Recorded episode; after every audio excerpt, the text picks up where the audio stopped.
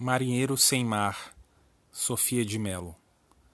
Longe o marinheiro tem uma serena praia de mãos puras, mas perdido caminha nas obscuras ruas da cidade sem piedade. Todas as cidades são navios, carregado de cães uivando a lua, carregado de anões e mortos frios. E ele vai balo baloiçando como um mastro, aos seus ombros apoiam-se as esquinas. Vai sem aves, nem ondas repentinas, somente sombras na rastro. Nas confusas redes de seu pensamento, prende-se obscuras medusas, morta cai a noite com o vento.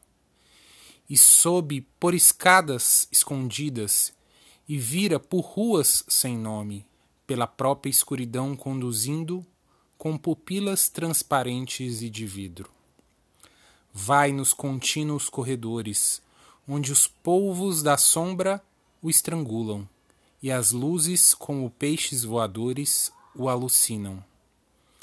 Porque ele tem um navio, mas sem mastros, porque o mar secou, porque o destino apagou o seu nome nos astros porque o seu caminho foi perdido, o seu triunfo vendido, e ele tem as mãos pesadas de desastres.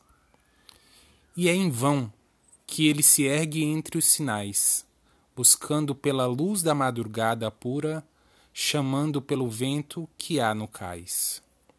Nenhum navio lavará o nojo do seu rosto.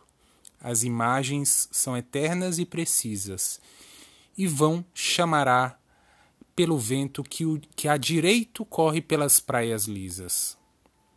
Ele morrerá sem mar e sem navios, sem rumo distante e sem mastros esguios. Morrerá entre paredes cinzentas, pedaços de braços e restos de cabeça boiarão na penumbra das madrugadas lentas. E ao norte e ao sul, ao leste e ao poente, os quatro cavalos do vento sacodem as suas crinas. E o espírito do mar pergunta: Que é feito daquele para quem eu guardava um reino puro de espaço e de vazios, de ondas brancas e fundas e de verde vazio? Ele não dormirá na areia lisa, entre medusas, conchas e corais.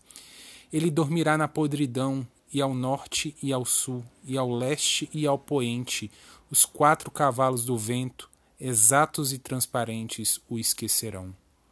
Porque ele se perdeu do que era eterno, e separou o seu corpo da unidade, e se entregou ao tempo dividido das ruas sem piedade.